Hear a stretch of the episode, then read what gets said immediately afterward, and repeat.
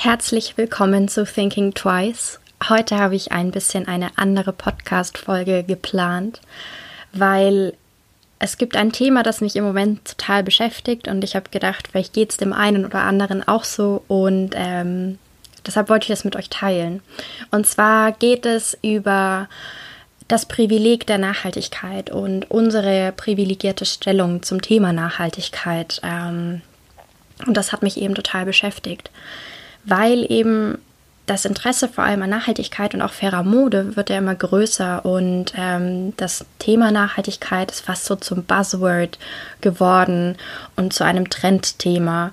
Und oft habe ich dann das Gefühl, dass dann vergessen wird, sage ich jetzt mal, was Nachhaltigkeit ist eigentlich. Und ähm, Nachhaltigkeit, da geht es ja eigentlich darum, dass ähm, wir unsere Bedürfnisse befriedigen können, aber so handeln, dass ähm, zukünftige Generationen auch deren Bedürfnisse befriedigen können.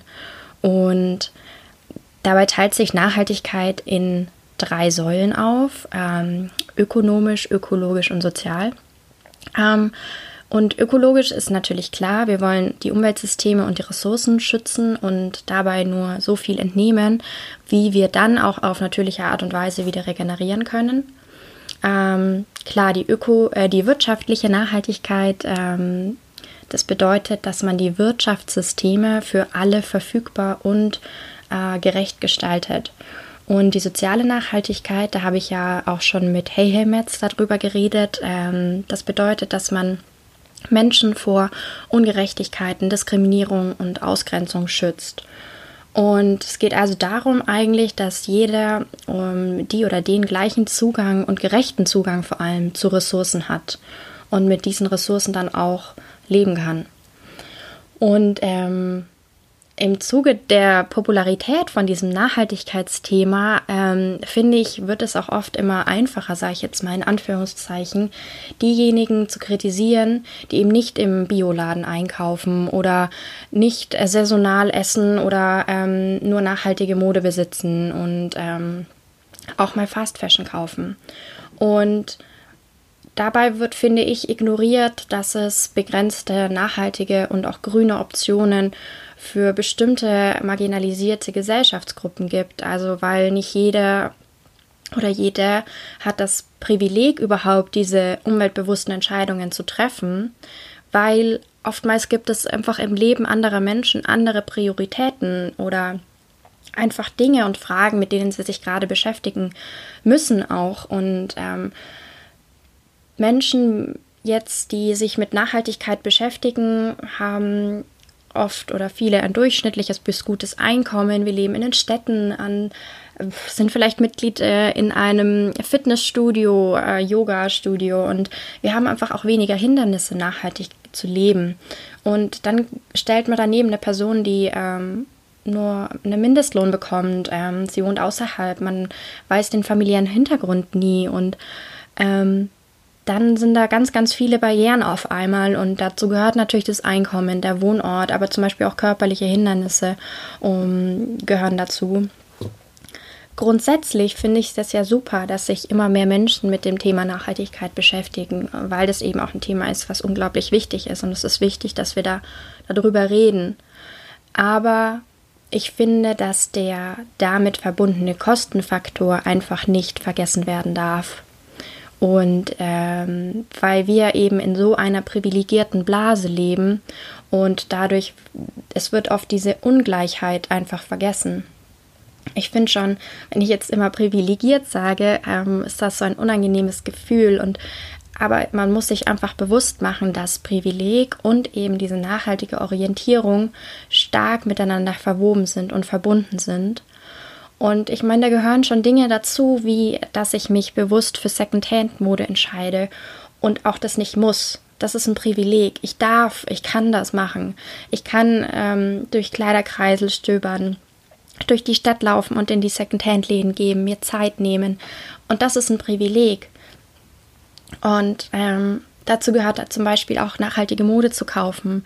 Für Menschen in dieser Blase, zu der ich auch zähle natürlich. Für mich macht es auch Sinn, dass Dinge teurer sind. Also vor allem, jetzt sage ich jetzt mal Mode.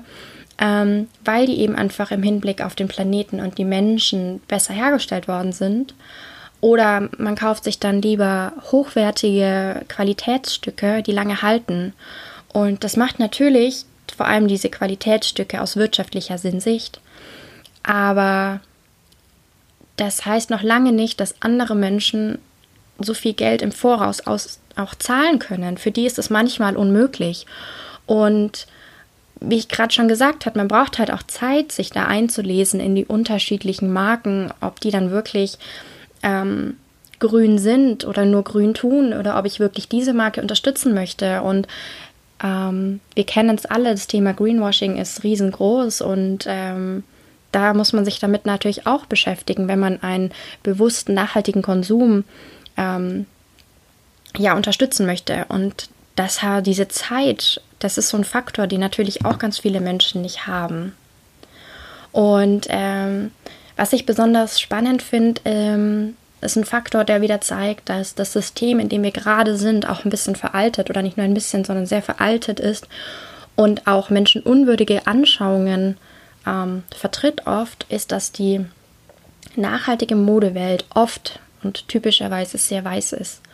Und eigentlich ist es doch ein bisschen merkwürdig, weil Fast Fashion, also eigentlich genau das Gegenteil, produziert die Mode, die genau diese Menschen ausbeutet. Und eigentlich wollen wir das ja gar nicht. Also wir als Menschen in dieser Nachhaltigkeitsblase, die sich damit beschäftigen, die nachhaltige Mode kaufen wollen, die für was Besseres einstehen wollen und das vielleicht auch ausdrücken wollen, ähm, wir wollen das ja gar nicht. Und ähm, wir wollen ja Gleichberechtigung und Inklusion. Und ähm, zu dem Thema gehört dann aber auch, dass ähm, die Größe oder zum Beispiel auch das Gewicht einer Person ähm, einen Einfluss auf, darauf hat, ob wir uns nachhaltig orientieren können, weil die Menschen, also es geht hier nicht um Lebensmittel, die eine größere Person kauft, sondern um Kleidung. Und weil es einfach ähm, immer noch sehr wenige Alternativen gibt für Menschen, die vielleicht einfach eine größere Körpergröße brauchen. Und ähm, das wird aber von vielen nachhaltigen Modeunternehmen noch gar nicht so sehr angeboten, was natürlich Gründe hat. Aber ich finde, das muss man auch noch ein bisschen mit einbeziehen in die Diskussion oder einfach selber einem bewusst machen. Was ich jetzt so ein bisschen aus meiner kleinen Zwischenfolge rausziehe, ist, dass wir dass es vor allem wichtig ist, keine pauschalen Aussagen über die Fähigkeiten von Menschen zu machen, bestimmte Aspekte ihres Lebens zu ändern. Das heißt, nicht gleich zu urteilen, warum eine Person ähm, zum HM, zum Zara, zum Kick läuft und sich Kleidung kauft. Wir wissen nie, was dahinter steckt. Wir wissen nie, ob die eine Familie zu ernähren hat und einfach nicht viel Geld hat und deshalb bleibt ihr keine Alternative. Wie, das ist das, was ich gerade gesagt habe, dass sie andere Themen, andere Fragen hat, mit denen sie sich gerade beschäftigt. Also einfach keine pauschalen Aussagen und dann aber auch wieder diesen Gedanken zu haben, man ist niemand ist perfekt und das finde ich gerade in der Nachhaltigkeitsbranche ist es ganz schwierig, da ähm, wird oft mit Fingern gezeigt, wenn eine Plastiktüte verwendet wird, etc., ähm, wenn der Joghurt im Plastikbecher äh, gegessen wird. Aber niemand ist perfekt und Perfektionismus ist ja auch nicht das, was wir anstreben. Es braucht ja, es gibt ja diesen schönen Spruch, ähm, dass wir einfach viele Menschen brauchen, die etwas tun, um etwas zu verändern und nicht nur ein paar, die es perfekt machen.